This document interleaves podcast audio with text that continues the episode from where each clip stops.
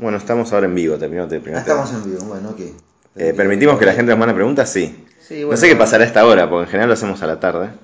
Eh, pero seguro algo va a pasar. Vamos a ir compartiéndolo mientras. ¿Qué me querías decir antes? No, no, no, está bien. Eh, eso, si, si entraban preguntas en vivo. Entran preguntas Hola, en buenos vivo. días para todos los que están entrando y que deberían estar en la oficina trabajando y están escuchando esto. En Acá realidad. nos dicen, ya están, tiren link, ¿ves? Funciona. Bueno, antes que nada estamos acá con Fede Bimayer. Eh, digo Fede porque hemos viajado mucho juntos. Eh, cubriendo cosas por no sé, Europa y Estados Unidos sobre todo. Así que nos, nos conocemos sobre todo de eso. Eh, Fede para quien no lo conoce, pero en, gen- en general creo que mucha gente llegó a la tecnología de manera relativamente masiva en, a través de Telenoche y viendo, viéndote a vos. Esto no, no es de chupamedia, pero eh, que creo que que son- fuiste el primero que tuvo un espacio en... Sí, pasa que son muchos años, hace 16 años que yo hago Telenoche. Sí. Entonces me pasa encontrarme con Diego Poggi, de C5N, colega al que le Sí. quiero mucho y nos tenemos mucho afecto mutuo, que un día me dijo en un viaje, eh, yo eh, salía de la escuela, boludo, y te, y te miraba a vos. Y yo digo, claro, este era re chico cuando yo arranqué, si yo le llevo más de 10 años a Poggi. Y claro, era un nene y me miraba en la tele, y son muchos años. Vos, eh, no sé si lo querés, ¿cuántos años tenés? si puedo saber? 41. Claro, bueno, yo, es que yo, yo tengo 34, no, no tengo la de Poggi, pero yo me acuerdo de cuando empezaste a tener el programa, de, cuando empezaste a aparecer. Eh, pero porque Siendo vos un nene. no era un nene yo, pero era una, una- yo tengo 34. Sí. Entonces, 16 a los 18. Y o sea, sí, estaba, estaba- sí, estaba an- empezando el CBC. Sí. Y me acuerdo de ese momento. De hecho, para. Eh, mi familia decía, bueno, ahora hay un chico que habla de lo que, lo que te gusta a vos. ¿entendés? Creo que nunca te lo contesto. Eh, y, pero, pero sí lo que hablamos es que alguna vez es que empezaste a generar ese espacio. Eh, esto creo que algunos lo en un viaje. Bueno. ¿Cómo, ¿Cómo nació eso? Eso es así. Yo empiezo a trabajar en Telenoche en el año 2000. Sí, yo me Yo venía, de ese. yo venía a trabajar en La Nación. Sí. De escribir en un diario, en la sección cultura o en información general, donde iba a encuestos, encuentro de motociclistas, un periodista común. Y en el 2000 empecé en, en TN y en Canal 13 a, a hacer la sección, se llamaba Corresponsal en Internet. Es verdad. Ese era el nombre de la sección. Y entonces partían la pantalla en dos. Y en lugar de poner, de un lado estaba Mónica, Caen Danvers, y ponían de un lado estudio y la cara de Mónica, y del otro lado pantalla partida. En lugar de decir Julio Bazán, Santiago del Estero, decía Federico Bimayer, Internet. Y yo estaba, yo Como que estás en internet. en, en Internet, con pantalla partida, ¿eh? Y yo estaba dentro del mismo estudio. Sí, sí, sí, me acuerdo. Canal 13 siempre ha tenido estudios muy grandes, entonces se han podido permitir estos lujos de partir pantallas dentro de un mismo estudio, porque son estudios inmensos. Y, y yo vivía en Internet. ¿Y cómo llegaste a esa, a esa instancia, digamos? A hacer eso, en realidad venía con la vida tradicional del periodista, que es ir picoteando un poco en cada lado. Yo había hecho la revista Humor, después estuve en La Nación dos años, después había, había pasado, casi paso por DIN, pero no pasé por DIN, la agencia DIN, y terminé, bueno, estaba picote, como todo periodista que picotea un poco en cada lado, hasta que caiga un Canal 13 para llevar un, un currículum para producción. Sí. Y como yo soy locutor de ISER y había hecho algunas cositas de tele, en corresponsalías para televisión chilena y televisión colombiana, eh, cuando vieron mi currículum, el tipo que lo agarró me dice, mira, la verdad no necesito un productor, necesito alguien que me hable de internet en cámara. Ah, Y a- genial, medio. y acá estamos. Esa historia no sabía. Sí, así Muy fue. bueno. Así fue. Bueno, obviamente necesito alguien que me hable de internet en cámara, querés venir a dar prueba y tuve un mes de pruebas, ¿no? Sí, sí, sí, sí, sí. Bueno, Telenoche. Yo, yo ahora por, por vida laboral en general no, no lo veo tanto, pero ese- sobre todo en ese momento era. Ahora el telenoche de los mil millones de Martín Fierro. Sí, sí. César y Mónica. Sí, sí, sí. Eh, es primera, primera. En O realidad, sea, entraste directo, no, no hiciste en tele todo el recorrido. No, porque me presenté como productor, me dijeron si, si me animaba a dar una prueba de cámara, les dije que sí, porque a fin de cuentas yo lo que quería era trabajar. Claro. Y me dimos varias pruebas de cámara y hubo algo curioso que fue, así como termino cayendo medio de casualidad en Canal 13, eh, mi, mi puesta al aire también es casi de casualidad, porque ponerle yo después de dar muchas pruebas me dicen, bueno, ok, vas a entrar, me firman, me hacen, me sacan Claro, sangre, claro. el preocupacional y pero- Y me dicen, bueno, vamos a empezar a hacer pruebas de cámara interna, ya que estás adentro, después vas a empezar a salir en TN, estamos hablando del año 2000. Sí. Y cuando estés ya caliente y fogueado con TN, vas a empezar a hacer eh, Telenoche, con Mónica y César. Y, y está bien, era un proceso lógico, esto me lo dicen un lunes. Y el martes ataca el virus I Love You, año 2000. Gracias, I love you. Claro, entonces en 48 horas, donde quedó ser todo un proceso serio tipo la Deutsche Welle, terminó siendo lo que suele ser el, el periodismo habitualmente, que es, che, la prueba de cámara que íbamos a hacer en el estudio, ¿te acordás? La vamos a hacer en TN en vivo. Bueno, y fui, le hicimos la prueba, explicamos que era el... Bueno, hice una columna de internet. Ahora es re común una columna de internet. En ese momento estábamos inventando las columnas Sí, sí, de por, internet. por- por eso lo traía porque... No existían las columnas de internet. Ahí sí, no yo, pero los, los chicos, algunos que nos escuchan que tienen 20 años, me siento un viejo diciendo esto, pero crecieron con columnas de internet. Pero obviamente en un momento hubo una primera. Y, Y- y y- esa fue de las primeras. Cierro esa parte, hago la, la columna en TN y cuando salgo me estaba esperando uno de los gerentes de noticias que me dice, salió muy bien, hacemos lo mismo en- dentro de dos horas en Telenoche. Y así fue, no tuve tiempo de ponerme nervioso, Pablo. No tuve tiempo de ponerme nervioso porque cuando me... ah, ya estaba al aire hablando con César Massetti. Vos ya lo Mejor conocías, eso, ¿eh? sí, Mejor. sí, te- o sea, habías tenido alguna posibilidad de, hola, soy Federico. Sí, claro, sí, sí. O sea, en, la, en la semana, en los tres días previos los había visto en la reunión de Blanco del Mediodía y esas cosas. Buenísimo. pero- Mientras, está llamando a Ariel Tiferes, porque no es que nos olvidamos de él, sino que estaba haciendo un trámite, a ver si aparece. Si esto funciona, Ariel, el otro de digitales, que está, está vendiendo un auto, está vendiendo cosas que realmente importan en la vida de un hombre. ¿estás ahí? ¿Ahí? A ver. Hola, ¿Cómo va, querido? Se te escucha perfecto. hola, hola, hola. Se te escucha perfecto. ¿Vos nos escuchás?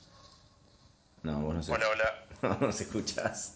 No, no se está escuchando, Ariel. Bueno, no importa. La tecnología falla. bueno, nosotros seguimos. Está bien. El, el intento era, eh, Ari no está acá, eh, no, es que, no es que lo dejábamos afuera y estaba hablando yo solo, estaba haciendo un trámite, o de qué será, dimos algunas pistas. Sí, sí, sí. Eh, y entonces la, la hice yo con Fede para, para poder hacerla hoy. Eh, vamos a hacer un intento más, como cuando eh, Ari salía desde California con Manu y yo salía por Skype. Ahora hacemos lo mismo desde Little Horse. Sí, yo de paso voy a revisar en Twitter si alguien está escuchando y mandó alguna pregunta. ¿Ahí estás, Ari? ¿Ari estás? Nos estamos consumiendo todo el ancho de banda de mi casa. No, ¿no? No, Ari, no te escuchamos. Así que vamos a tener que seguir acá entre nosotros. Ahí está, a ver. Ya estamos en vivo entrevistando a Bimayer, muy bien. Qué temprano, dice Roy. Sí, sí. Roy sí. es un, es un fan de digitales. Es un fondo digital. Tengo- tengo- Roy aparece en mi vida cada tanto, aparece en un bar, un día fui a comer a la casa, aparece en Twitter. Mis caminos se van cruzando con arroba Roy guion bajo. En realidad somos vecinos, ahora yo me mudé un poquito más lejos, pero somos vecinos. Bueno, porque estamos en tu casa, acá en Caballito. Eh. Ari- no lo logramos conectar, así que sigamos así. De última, después probamos de vuelta. Eh, bueno, ¿y cómo, cómo seguiste después de eso? O sea, la. El recorrido después, bueno, cuando empezaste a ver que, apare- que aparecían más, más, más espacios de internet en la tele. eh, o sea, al principio estuviste va- varios años, eh, en- creo, si mi En memoria no falla. Telenoche, sí. En, en- el trabajo periodístico, lo digo para el que no es periodista, en Sí. realidad es muy, es muy versátil, estás obligado a ser versátil. Es muy raro que un periodista se dedique solo a hacer tecnología. Yo en, en el 2001 yo terminé cubriendo saqueos, Sí. siendo el corresponsal de Era lo que había que hacer. Y era lo que había que hacer en ese momento y, y estuve en la cancha de Racing campeón 2001, ¿te acordás del regreso ese? Porque había falta de cronistas o porque te tocó y, o porque la noticia en ese, ese día era la cancha de Racing y, y no lo que había pasado con Hotmail o con algún virus. Entonces el, el oficio periodístico te lleva a tener que tener un poquito de atención a todo lo que va sucediendo. Y con respecto a la parte digital, lo que empezó a pasar, o a las columnas de tecnología, es que mm, el espacio de lo digital empezó a ocupar cada vez más lugar en la vida de la gente. Entonces, lo que antes era una curiosidad o era exótico tener a un corresponsal en internet empezó a ser parte de la vida cotidiana. Yo lo digo, esto lo dije un montón de veces, pero un ejemplo muy claro es las primeras veces que yo salía en tele, en la famosa columna de internet, y yo decía Hotmail, tenía que poner una posición y decir un sistema de correo Claro. electrónico. Y no faltó quien me diga que es un correo Es electrónico. un correo electrónico. Este, mirá el tiempo que pasó, Sí, sí, en- sí, sí, son sí. 16 Sí. años, es un tiempo importante ya, pero ya Pero en los primeros nada. 5 años empezó a cambiar mucho. Entonces Internet, eh, vos pensás que en el 2000 eh, no todos tenían teléfono celular y los teléfonos eran para hablar, no para usar Internet, ¿no? Entonces fue cambiando mucho todo y la tecnología se empezó a meter en la vida de la gente de manera definitiva a punto tal de que ya no es necesario tener un corresponsal de Internet, sino que las noticias tienen que ver con Sí, todo- tecnología todo el tiempo. Todo el tiempo. Sí. Y, y ¿Cómo definías los temas? A ver, todo al principio, eh, cuando para mucha gente era, eh, bueno, esto que decía de Hotmail, como que era el primer contacto con la tecnología, porque eh, Telenoche tiene un público súper amplio, muy Sí. masivo, digo. ¿Cómo, cómo, Yo lo cómo definías siempre y aún hoy lo sigo definiendo por lo... A mí me sigue, atra- me sigue atrayendo lo exótico, me sigue gustando la anécdota, lo curioso, el tipo que... No sé, me acuerdo, mis primeras notas eran... Tenían que ver con virus, los virus siempre eran noticias, ahora ya no le importan a nadie, pero en un momento eran Sí, sí, sí. importantes, la gente se asustaba, se rompían las computadoras. Esas eran unas. Y me gustaba lo anecdótico, no sé, me gustaba, me acuerdo una vez un tipo que daba clases, habíamos encontrado una página de un tipo que daba clases de seducción para seducir minas y lo, y lo ponía así, clases de seducción con Alberto Catanzaro, no me acuerdo. el Sí, sí, tiene buen nombre. Entonces mostrábamos la, la página, o sí, íbamos más a la, er- lo curioso era, lo curioso, la postilla, el dato simpático, el tipo que había inventado un auto que volaba, viste que hoy ya hay híbridos que tienen Sí, sí. hélices. Bueno, en ese momento había un proyecto de un alemán loco que tenía un auto que sacaba, eh, sacaba alas por la ventana para los congestionamientos. Y en ese momento cuesta creerlo que eso haya sido nota, porque hoy eso es, hoy eso es una foto, es un meme de WhatsApp Sí. lo que te estoy diciendo, pero en ese momento era exótico y la gente, viste, se hacían silencio y paraban la oreja para escuchar la boludez que yo había encontrado en una página belga. ¿Y cómo hacías? Porque el, en tele, lo, lo poco que hice siempre me parece que tenía un... Es, es difícil conseguir imágenes. Y me imagino que hace 15 años era mucho más difícil Oh, que ahora. sí, tenía un o sea, vos necesitas ilustrar de lo que hablas en general. Bueno, yo ¿Cómo tenía un, tenía un aparato que me habían enseñado a usarlo, se llamaba Scan Converter. Era una. Físicamente era como un, un equipo de DVD, como un lector de DVD. Eso físicamente era un, un rectángulo así, de metal, que en realidad tenía muchos comandos adelante, que recibía la señal de la computadora, la señal del monitor de una computadora, hablamos de monitores de culo, ¿no? Sí. Computadoras Pentium 4, Ujú. cosas viejas. Em, recibía la señal de la compu, la tamiz tenía un mini monitor para monitorear lo que vos recibías y la devolvía al centro de control satelital de Canal 13 donde alguien grababa en un cassette. Entonces yo recibía la señal y podía hacer zoom en la imagen, podía Claro. pintar. ¿Te acordás que se, se usaba mucho? Pintabas de amarillo las letritas de, Sí. de algo. Este, y todo eso y, y el zoom era, era como analógico casi. Yo tenías un botón de zoom 1, zoom 2 y cada vez entraba más. Entonces, tomar imágenes de una página, ponele, yo quería mostrar, eh, no sé, los atentados a los subtes del 2000 y pico de. Londres. Entonces tenía los blogs británicos, era la época de explosión de los blogs. Sí. Entonces yo quería mostrar las fotos, tenía que mostraba la home a través de este scan converter, después hacía zoom 1, zoom 2, zoom 3 hasta llegar a la foto. Tenía una cosa que me estiraba la foto para arriba, me estiraba la foto para abajo. Entonces, una nota que al aire durar un minuto, a mí me había demorado probablemente 40 minutos de toma de imagen. Claro, un re laburo. Y, y hoy eso cambió, hoy eso cambió bastante, Al ¿no? Porque, la computadora en vivo. no, pero además hay mucho más, bueno, cal- calculo que YouTube les resolvió un montón de cosas, Oh, sobre todo para material vida. en HD. YouTube cambió la vida de la tele. Sí. Sí. Eh, antes de eso, o sea, esto, esto que decía de los blogs, cuando... Eso, ¿cómo fue el pasaje de, de- de cubrir el, el antivirus a, a ver que empezaba a haber como una cultura online de alguna si, manera? Si lo vamos viendo así, primero, primero internet era lo exótico y lo nerd, después empezó, después aparecen los blogs, que los blogs siempre se ha debatido mucho sobre esta palabra, pero democratizaron mucho el acceso de la gente, la gente pudo creer que tenía su página de internet y todos tuvimos más de un blog y después los abandonamos, pero digamos, el blog Claro. fue una especie de democratización. Después aparecen, antes de las redes sociales aparecen las- los sitios tipo Taringa, por ejemplo. Sí. ¿no? Que son. Era como el Facebook antes del Facebook, o era el lugar de. Era una red social, Sí, sí, sí. antes de que supiéramos se iban a llamar redes sociales. Y, y ahí empiezan a crecer, ahí empieza la evolución. Y hasta que llega Facebook, que será 2008, 2009, más o menos. Y ahí ya entramos en la era de las redes sociales, donde, donde ya todos somos parte de un todo. Pero me parece que el, el trayecto fue ese. ¿Y de, de- co- cómo haces vos? eh, Paso un poco para hoy después volvemos para, para esa época. ¿Cómo, cómo, te, cómo te informás? ¿Cómo, cómo tratás de, de encontrar info, de encontrar algo distinto? Porque tam- también tenés, ahora que tenés competencias, si bien conoces a todos, todos nos cruzamos, digo, competís. O sea, ¿cómo, cómo, cómo tratás de encontrar No, algo yo diferente? No, me tomo mucho con. Yo no evalúo nunca qué está haciendo mi competencia. Eso lo harán mis, lo hacen mis jefes. Claro. Bueno, pero Yo no me, no me ocupo, no, no me, la verdad no me detengo en eso. Eh, yo siempre intento que lo que te cuento sea atractivo, sea Sí. un virus, sea una nota hecha con un dron, o sea el lanzamiento de un nuevo teléfono, o lo que fuere. No, no me, me da lo mismo, o sea una nueva película que se estrena, no, no tiene por qué ser digital. Siempre intento que la nota que yo estoy cubriendo sea atractiva y que a vos te atraiga y te interese escuchar lo que te estoy diciendo. Eh, Intento contarte una buena historia, siempre. Ese es mi único, eh, mi, mi único objetivo cuando hago una nota para tele bien. o escrita también. Y el, el gran conflicto hoy me parece a mí que es la tamización de la información. Tenemos es lo opuesto a la era pre-internet, donde te costaba conseguir información. Ahora tenemos demasiado, el desafío es tamizarla. Vos, vos te- yo me levanto a la mañana, yo soy magnético de escuchar la radio, leo el Sí. diario, todavía lo, recibo diario en papel. Y entre el diario en papel, más la radio, más la tele, que intento no encenderla a la mañana porque ya voy a pasar 12 horas Sí, con la sí, tele en el cerebro. El, este, más ni hablar redes sociales o internet.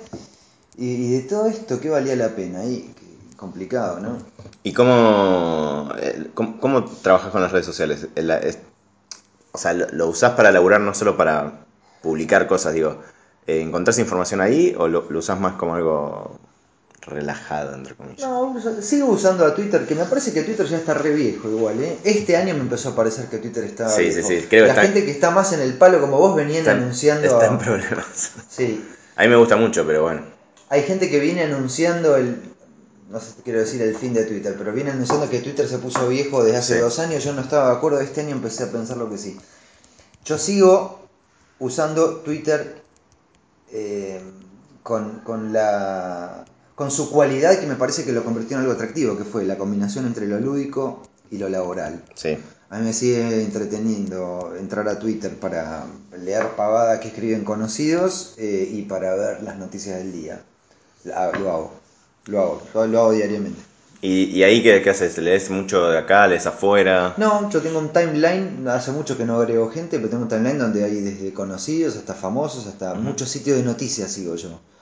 Tengo listas, pero no me gusta entrar a listas. Yo sigo a muchos sitios de noticias de acá y de otros lados del mundo. Claro.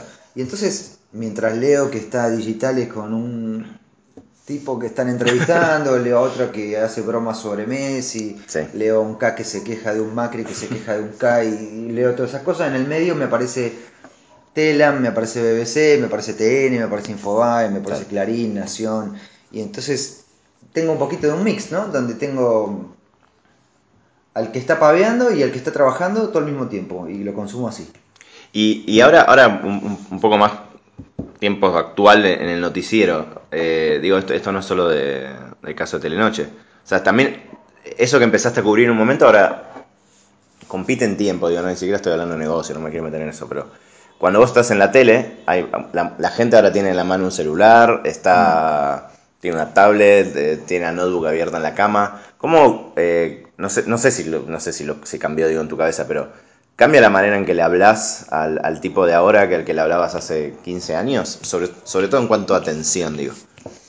Sí, me parece que hace 15 años yo me ocupaba de que todos me era mucho más divulgación. Yo me ocupaba de que Sí. me entendieran. Estaba muy preocupado en que entendieran de qué les estaba hablando porque había palabras nuevas, términos nuevos y conceptos nuevos. Después todo empezó a ser asumido y ahora no, ahora no estoy tan pendiente. Yo siempre in- intento, sobre todo cuando hablo de tecnología, intento que me puedan entender todos. No me dirijo nunca al Angry Nerd. Porque el Angry Nerd siempre va a estar enojado. Sí, sí, Y siempre te va. Y vos podés estar en Hong Kong mostrando un lanzamiento y el Angry Nerd sabe más que vos. Y es probable que sepa más que vos. Entonces yo no le hablo. Me gustó Angry. Nerd, ¿eh? creo que lo. No le hablo a No, ese- está bien, porque vos estás queriendo ampliar ese público, ¿no? Claro, entonces no le hablo a ese tipo porque ese tipo ya sabe. Y es probable que sepa más que yo, aunque Sí, no sí. esté con el aparato en la mano. Qué feo sonó eso. aunque no esté viendo lo que estoy viendo yo en vivo. Eh, no, le, no me dirijo a ese público. Me dirijo siempre a un público más amplio. Quizás en algún momento siempre pienso que están los padres mirándome. Siempre pienso, esto es importante, siempre pienso que, las, cuando, sobre todo cuando hago hardware, que el que me está viendo es probable que no lo pueda comprar lo que yo estoy mostrando. Entonces lo tengo en cuenta. Eh, soy muy consciente también, sobre todo cuando, cuando hago tecnología, cuando hago TNT, ¿no? Sí. soy muy consciente también y cada vez más de que el mercado de la tecnología es un mercado de consumo feroz, Sí, sí. ¿no? Está destinado a que todos los años te quieren vender un teléfono Claro, nuevo y que en realidad no hay mucha diferencia entre el iPhone 8 y el 5 12. y el iPhone 7. Sí, Va a sí. cambiar tu vida el iPhone 5 al iPhone 7 y la verdad que no, pero los tipos te tienen que vender uno cada año. Y vos podrías haber estado cuatro años con un celo y tu vida iba a ser la misma. Absolutamente. Entonces, este, también intento siempre tamizar y ver qué es lo que realmente vale la pena y qué son ardides publicitarios. Yo vivo de esto, también conozco el palo, pero este, sé que mucha gente no va a poder comprar. Y muchas veces sé que no vale la pena pagar 20 mil pesos por un celular Claro. que yo estoy mostrando. Este, y a veces lo dejo entrever, no lo soy Claro. diciéndolo, pero a veces digo, esto está genial, pero si te sobran 20 lucas, está bien. Y si no, no te hagas problema porque no, Porque no no vale. hay celular que valga 20 lucas Claro. para mí. Claro. Y ahí habl- hablaste de TN Tecno. Eh, a todo esto Ari está comunicándose vía WhatsApp, que te mandó unas preguntas que ahora te ves. Lo quería llamar me dijo, no hace falta, así que seguimos, seguimos por acá. Eh, TN Tecno, eh, mucho, mucho de, lo que, de los que nos están escuchando te pueden cruzar en Telenoche, pero tenés un público fiel que cal- calculo que es más pequeño, pero que es, que es fiel, que te sigue por ahí. Es un público de extremos el de Tenetecno. Exacto. En Tenetecno tenemos mucho chico Sí, y mucho abuelo. mucho chico. ah. Sí, un montón, chicos. El público de Tenetecno, ¿sabes cuál es? La Comic Con. Está bueno.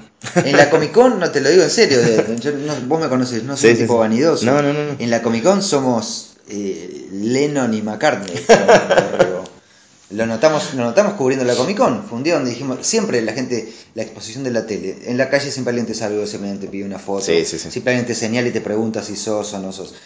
En la Comic Con, desde que empecé en la Comic Con tenía tres o cuatro años. Sí, sí. Ahí notamos que ese era nuestro público. Es decir, chicos, son sub 18 y después tenés un público muy fiel y notable y curioso que es el de las madres grandes o padres grandes. Buenísimo. Que muchos no entienden, pero te dicen, ah, te- el otro día te vi mostrando, me falta el público intermedio. Claro. Digamos, ponerle que tengo de 18 para abajo y tengo de 50 para arriba. El del medio a veces está y a veces no. Claro. Pero los otros son súper fieles. Los sub 18 y los post 50 extremadamente fieles con nosotros. ¿Y, y qué, le- y qué les dio el, el- cu- ¿Cuántos años tiene ya Tener Tecno? 8. Ocho, wow. Eh, ¿Qué posibilidades les dio? Los dos ya estaban en tele, digo, ¿qué- ¿qué, digo, además de hacer algo juntos y un proyecto, creo que entiendo que un poco más personal, ¿qué les dio en cuanto a qué cosas podés mostrar ahí que, que quizás la- el, el aire no te permite? Tenetecno es nuestro espacio propio. Claro, juega. Para empezar, la- la- para empezar lo di- dirigimos nosotros. Entonces, donde, che, ¿sabes que tengo ganas? Desde. Tengo ganas de hacer un programa donde nos vistamos de Darth Vader y Boba Fett y lo hace una, una boludez de ese extremo. sí, Lo hacemos hasta decir, este, como uno está por salir al aire ahora, que decir, che, viste, para los que trabajamos en Clarín, atravesar el kirchnerismo fue muy bravo, Sí. aunque yo no hago política, pero Sí, fueron sí, sí. 10 años muy complicados para hacer periodismo en, en- estando en Clarín bajo el kirchnerismo. Y Arsat era una cosa que nos estaba vedada.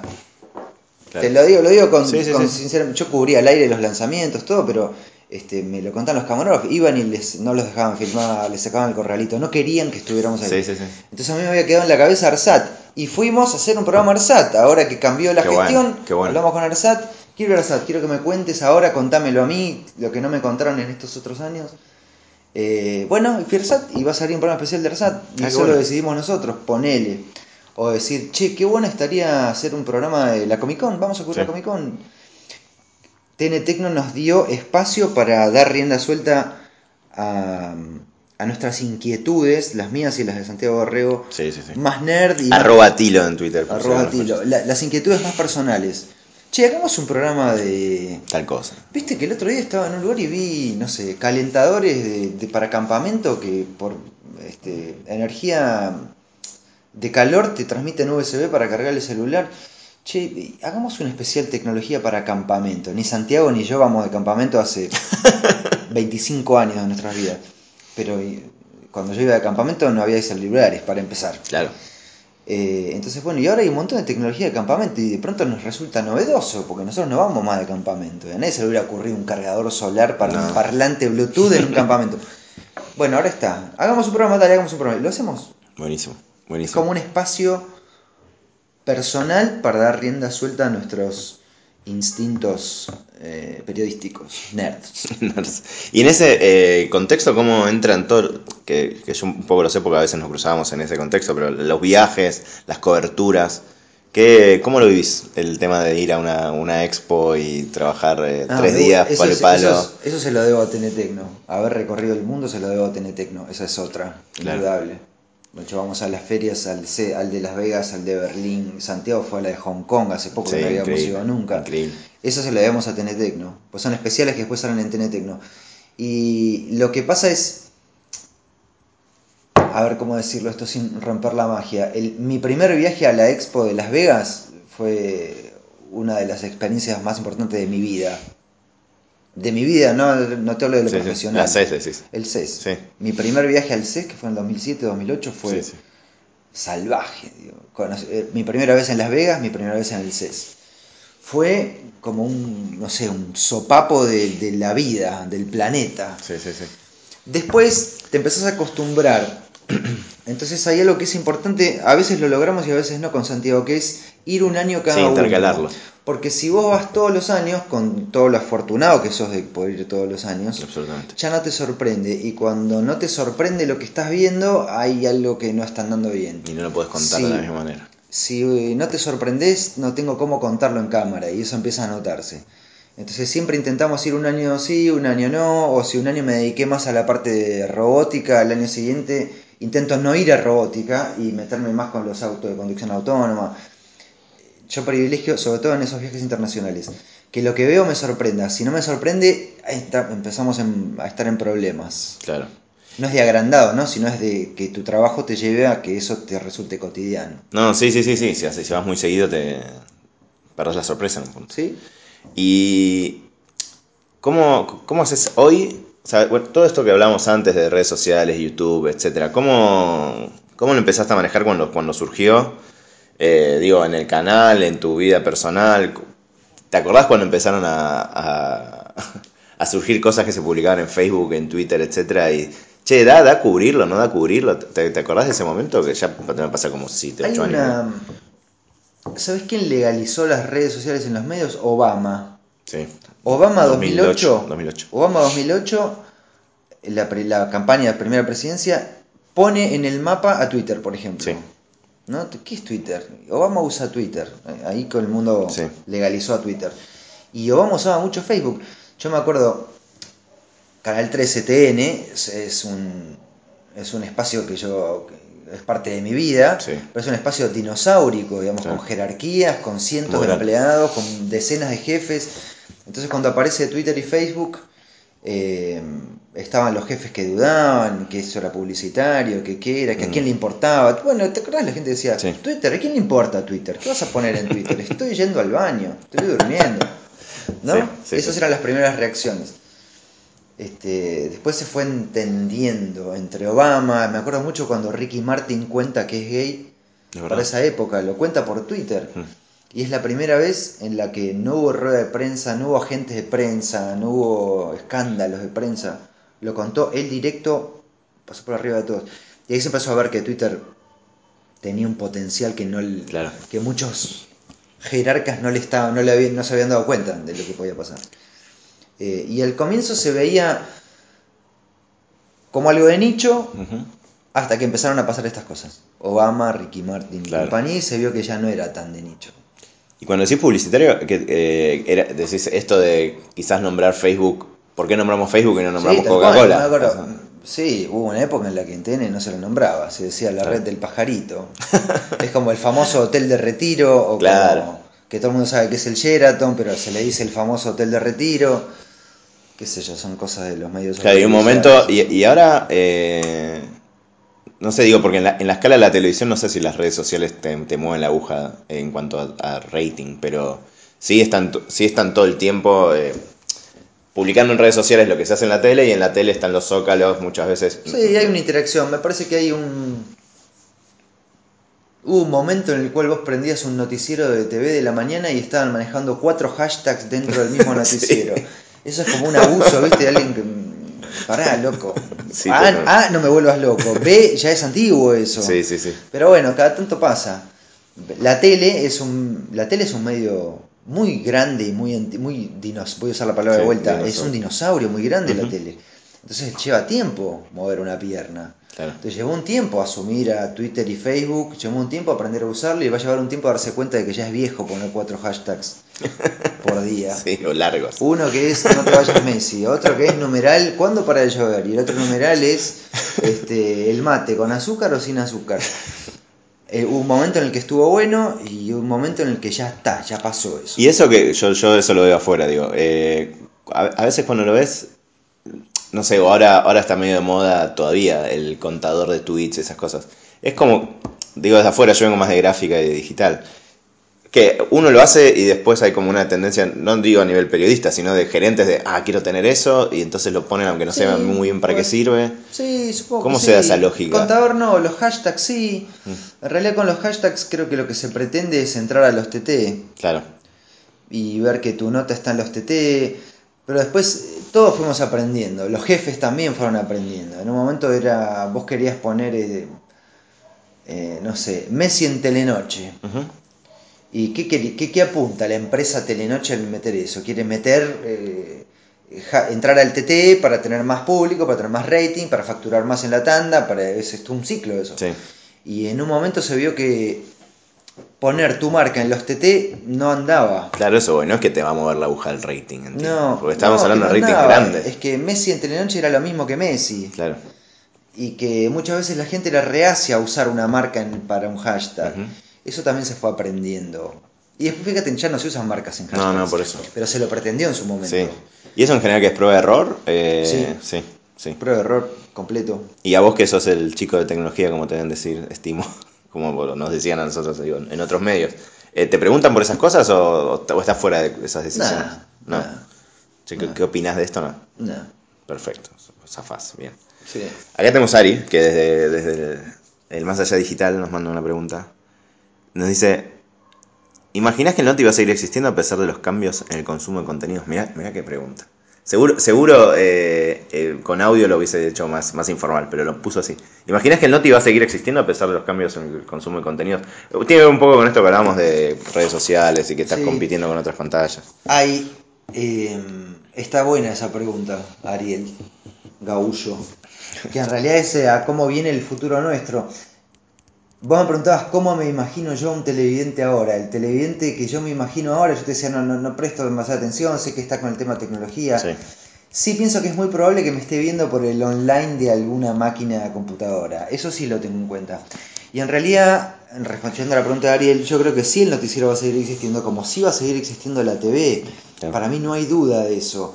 Así como hace algunos años nos cuestionábamos, ¿los diarios en papel van a morir o no? Y hoy ya sabemos que van a morir, de hecho ya están muriendo, no hay ninguna duda, es un tema de tiempo nada más. No sabemos Eh, cuándo. Sí, van de a poquito van De a desapareciendo, pero ya no hay duda, ya nadie, nadie duda.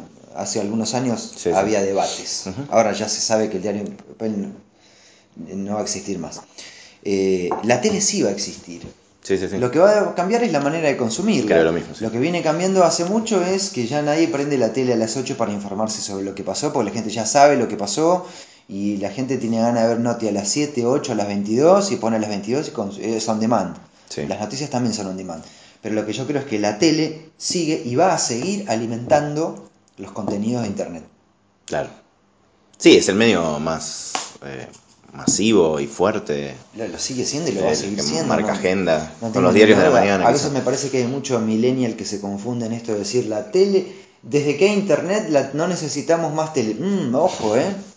Ojo porque en internet estás consumiendo tele, la estás consumiendo no más en el televisor, Absolutamente. pero estás consumiendo tele, ojo con eso. Sí, sí, sí, sí. sí. Entonces los noticieros sí, obvio que van a seguir estando, no tengo, no tengo ninguna duda de eso.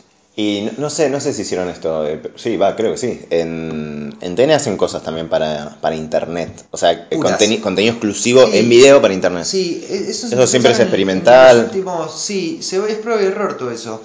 Este, y está bueno. En, en, TN tenemos ahora el equipo de TN más que el de Telenoche. Hay toda un área digital ocupada solo de redes. Sí.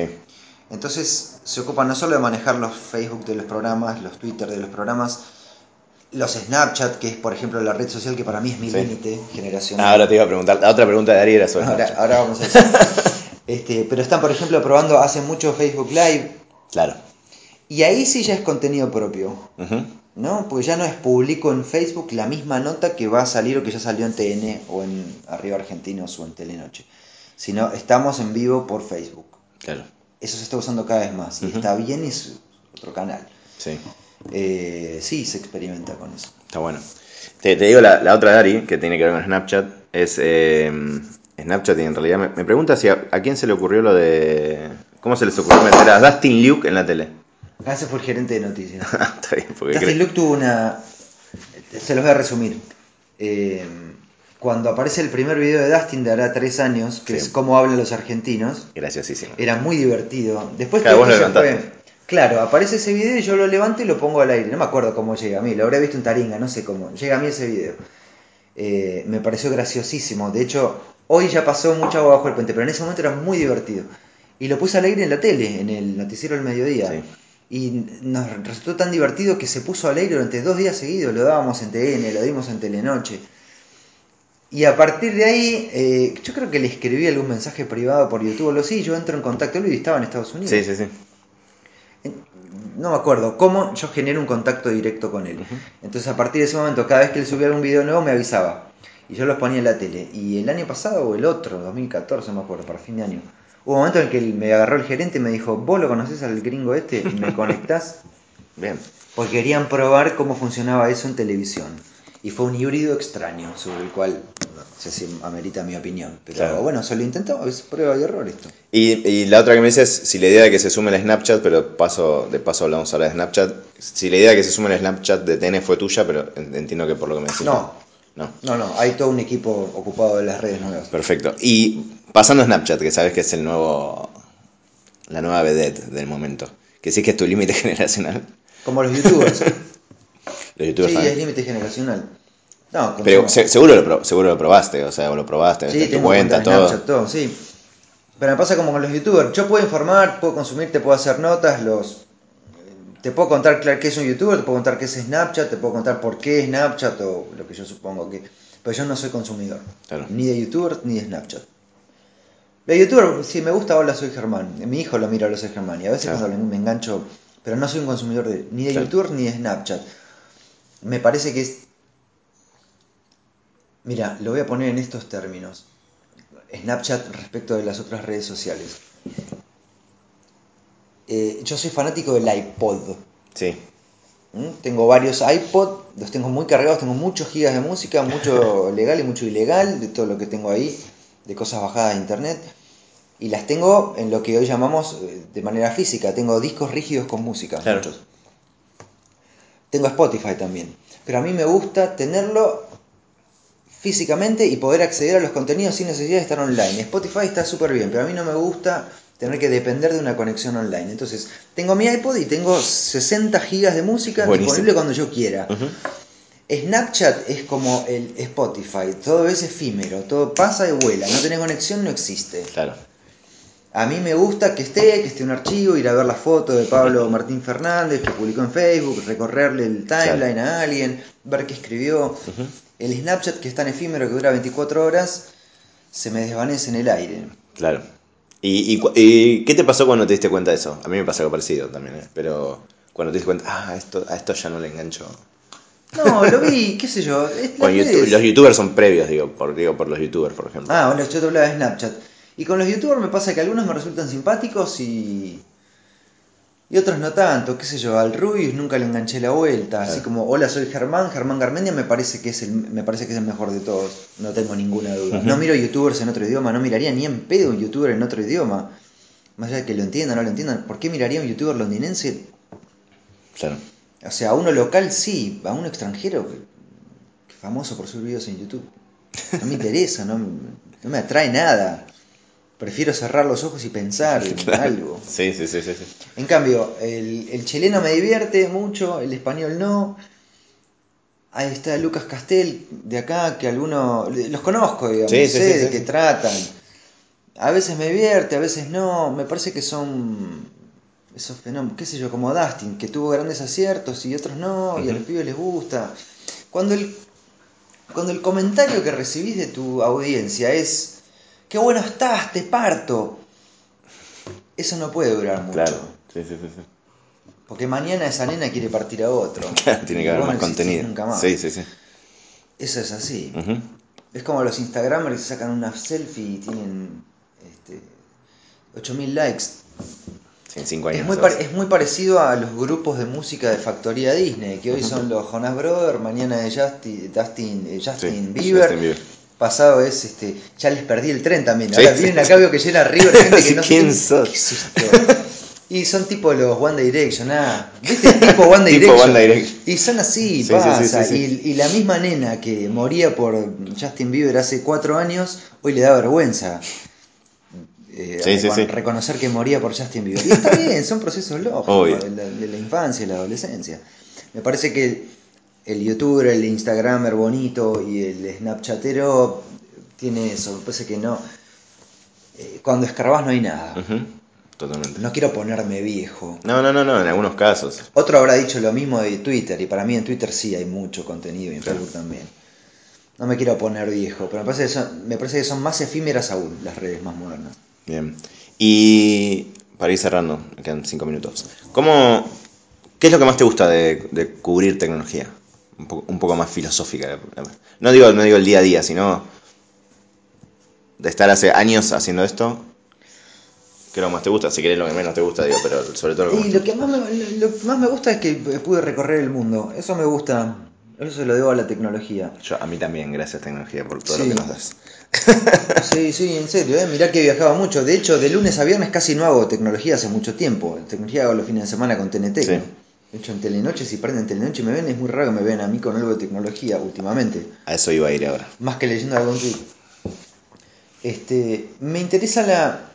Después de tantos años de cubrir tecnología, la tecnología me parece válida cuando es un medio. Y empieza a disgustarme cada vez más cuando la tecnología es un fin en sí mismo. Claro. Y cada vez hay más tecnología y cada vez es más un fin en sí mismo. Este, y ahí, bueno, ahí me empiezan los conflictos. Y en relacionado con eso, que, que una vez creo que lo hablamos en un viaje, el pasaje a hacer otras cosas. Me acuerdo una vez me hablaste de, que, de la nota que hiciste en el Colón y cómo te gustan hacer esas cosas. Es que mirá lo poderoso que es la tecnología en los 16 años que llevo de Telenoche. Todo el tiempo hice otras notas yo. Pero la gente se acuerda de las de la tecnología. Que, por cierto, no son mis favoritas. TNT no sí, pero las notas de tecnología puras no son mis favoritas. Me gustan. ¿Pero qué- ¿Con qué crees Tengo que.? mucho más orgullo de las notas Claro. de la restauración del Colón, de eh, notas que hice en bosques quemados, cosas por el país. ¿Crees que tiene que ver con que fuiste los primeros en hacer eso? Sí. Eh, te quedaste como medio Sí, etiquetado en buen sentido porque TNT no lo seguís haciendo. sí, claro. Porque es Este, verdad lo que decís, o sea, ahora estás haciendo otra cosa. El otro día vi lo de la Torre de los Ingleses. Sí. Notas está buenísima esa nota, de paso. Bueno, esas notas con como un mix. o sea, este es el pibe de tecnología. Y en el- yo propuse esas notas. Que le dije a mi jefe, vamos a hacer. Yo soy el de la tecnología, pero vamos a hacer otro tipo de nota, otro tipo de informe, pero crucémoslo con tecnología, con drones. Y así surgieron esas notas. Y de las que decías, esas, el paso para el que, para el que esté escuchando, que las busque o las puedo poner incluso en, en el podcast. ¿Cuáles son los- las que más te gustaron? ¿Esta dijiste el Colón? Ah, ¿Vos? notas mías de mi vida, las que más me han Sí, gustado. digo, estas que no son de tecnología. Ah, Eh, estas de drones si entran en, si me buscan. Mira que torpe soy. No podría decirte cuál es mi canal de YouTube porque tengo dos o tres y no me acuerdo en cuál está cada una. Pero Google puede hacer el, el trabajo por...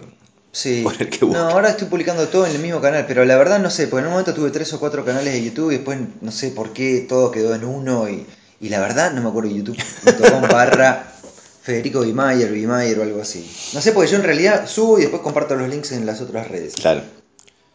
Eh, y de las notas de los drones...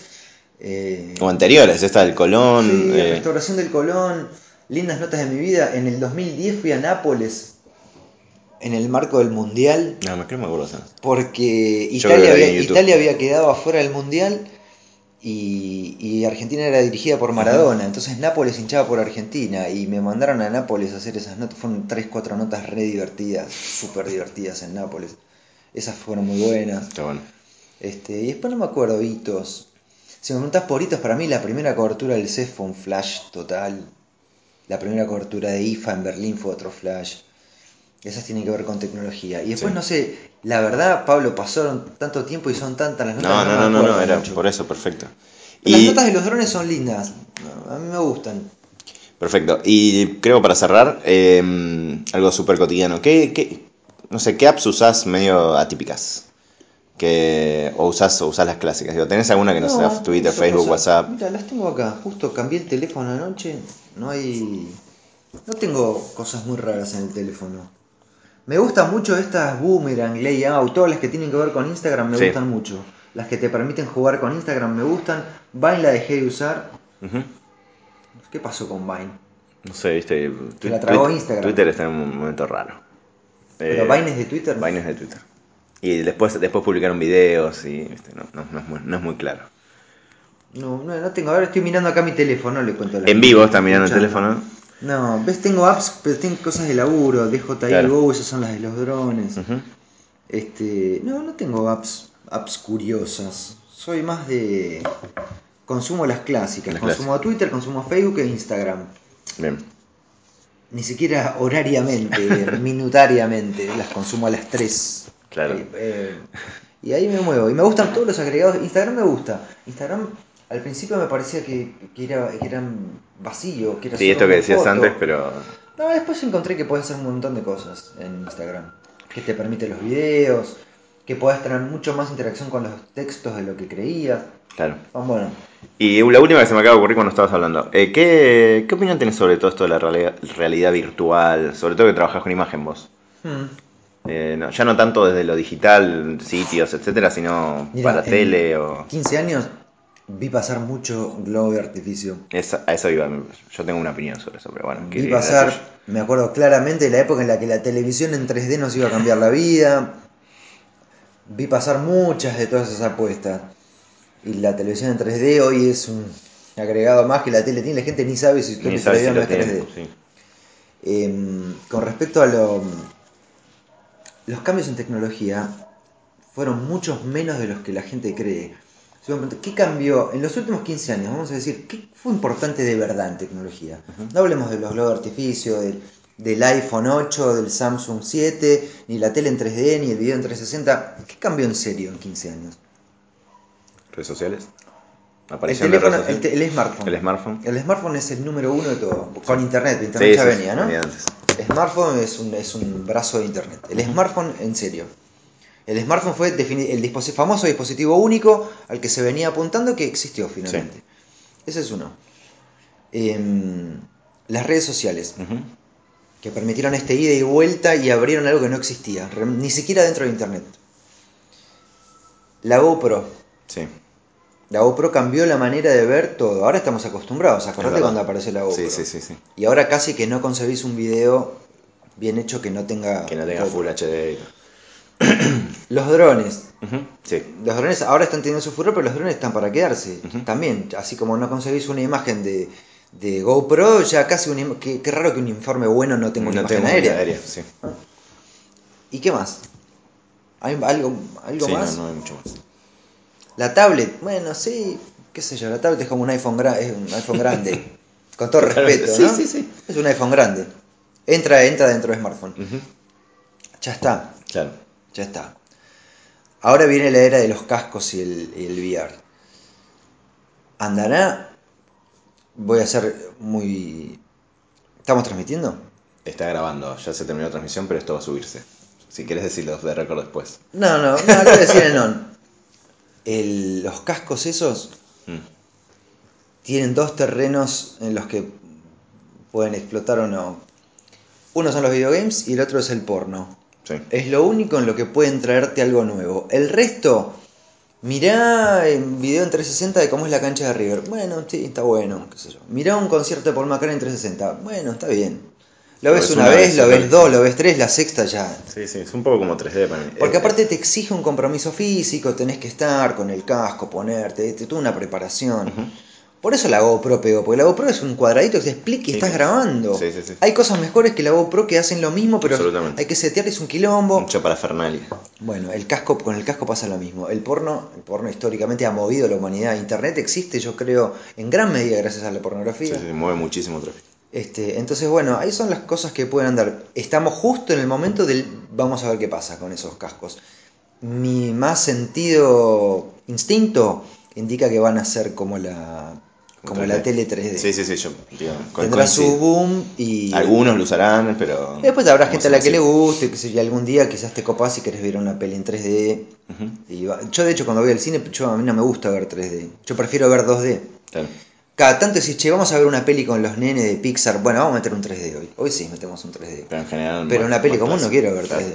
Sí, sí, sí. Y eso pasará con los cascos, estimo. Perfecto, bueno, eh, ya te saqué bastante tiempo, así que muchas gracias. Bueno, ha sido Sí. un placer. Esto- Hablé, mamita querida. ¿Cómo No, no, perfecto, perfecto. Estuvo interesante. Bueno, gracias a todos. Les, les mando un beso y también a Ari, que está del otro lado. chau, chau.